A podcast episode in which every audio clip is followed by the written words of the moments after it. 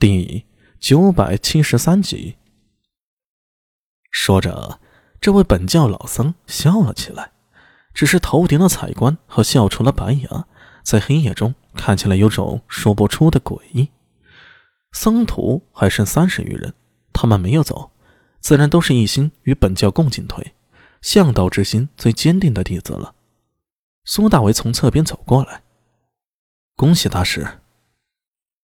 巴颜白眉一挑，眼睛眯了起来，脸上带着一种警惕和自嘲的味道。我的教派快没了，恭喜！佛说庄严佛法则，即非庄严，法上应舍，何况非法？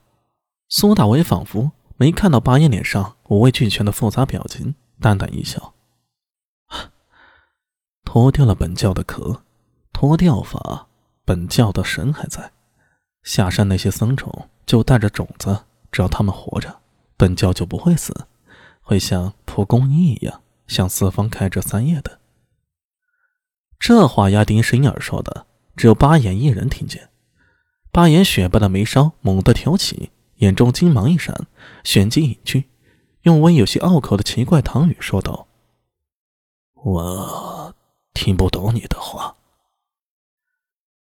那我们说点能听懂的。苏大为双眼直视着他。圣女的事儿。巴颜脸上终于有了丝异样的表情，他伸手指住苏大为：“此处说话不便，你随我来。”苏大为带着安文生、李博还有聂苏，跟随巴眼大师走入殿中。这处大雄殿之前为了躲避陆东赞。他们曾来过，只是没想到今夜会再次踏入。夜色已深，殿内烛火通明，正中的心扰迷卧如来雕像栩栩如生。在大殿两旁，依照山壁凿出了无数石龛，一尊尊缩小的诡异雕像静置其中。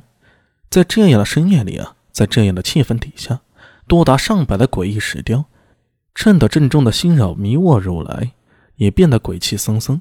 令人有一种不寒而栗之感。佛与诡异，这原本就像是两个极端，似乎永远不可能联想到一起。但是此刻，在这古象雄本教的神庙之中，佛与诡异，传说与现实，古特罗巴人身上的奇幻色彩与传说中的西王鲁族奇异的混合在一起，一切都充满了矛盾，却又奇妙的浑然天成。但是，我们可以开诚布公。说些坦诚的话。苏大为向着站在前方、背对着自己、面向心扰佛祖像的巴颜开口道：“距离天亮，时间已经不多了。如果现在我们还不能做到坦诚，只怕天亮之后，全都会沦为吐蕃人的阶下之囚。这恐怕非大师所愿意看到的。你到底是何人？我如何做，不需要外人指手画脚。”巴颜头虽没回过来，声音依旧如怒狮般传来，带着空气都发出嗡嗡的震鸣。可见这位本教老僧心中积聚了多大的怒火。面对吐蕃大象，他不得不忍；面对聂苏，他也必须要忍。可苏大为是谁？他知道新圣女呼此人为兄，可那又如何？就算真是兄长，对巴颜和本教来说，也只是外人。何况他清楚，上代圣女。绝对没有这么大的儿子。若不是顾及着聂苏的反应，巴颜早就第一时间对苏大伟等人用强了。巴颜大使对我似乎颇有些意见。苏大为说着，忽感觉手掌一紧，低头看去，原来是被聂苏伸手握住了。从手指的接触，他似乎能感受到聂苏心中的一丝焦虑。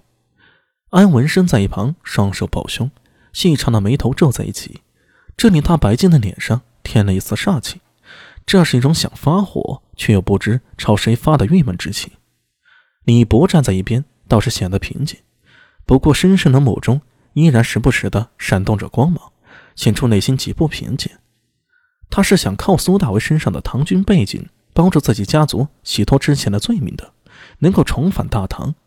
可如果连苏大为自己都一起死在这雪山上了，那一切皆为泡影，死得一文不值。岂非是太不值了？内心懊恼、悲愤、欲赌，各种情绪此起彼伏。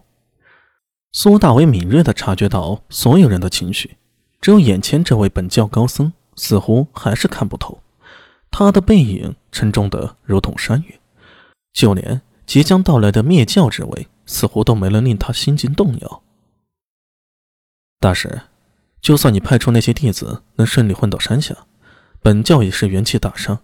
而且按你所说，失去了圣女，失去了转世灵童，还能坚持多久呢？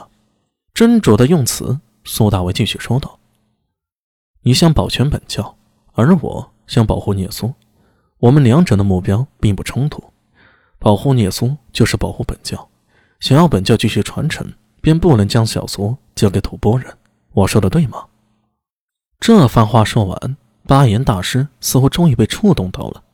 他缓缓转身，目光复杂的投向聂苏，缓缓点头：“你说的不错。既然有此共识，那不如我们谈一谈，有什么办法可以保住聂苏，不让吐蕃人得逞？”安文生在一旁忍不住插话道：“上代圣女还有三天时间回来。”除非聂苏肯放弃这次见到阿娘的机会，否则无论如何，明天吐蕃上山要人，都是绕不过去的死结啊！李博、安文生以及巴颜等人的目光都落到了聂苏身上，矛盾就在这里啊！聂苏不愿意放弃自己见阿娘的机会，但若不放弃，天亮后吐蕃上山要人，除非与吐蕃开战，别无他法。就以苏大为和安文生区区几个人。绝对不可能挡住数万吐蕃兵的攻势，让聂苏放弃不切实际的想法是最理智的选择。可聂苏愿意吗？大殿之内，烛火摇动，所有人似乎都在等着面现挣扎之色的聂苏开口。而就在此时，苏大为突然说道：“白岩大师，你从一开始就在骗聂苏吧？”这句话。仿佛在平静的湖水中投入巨石，聂苏惊讶地抬头看向苏大伟，所有人的目光一下子集中到了苏大伟身上。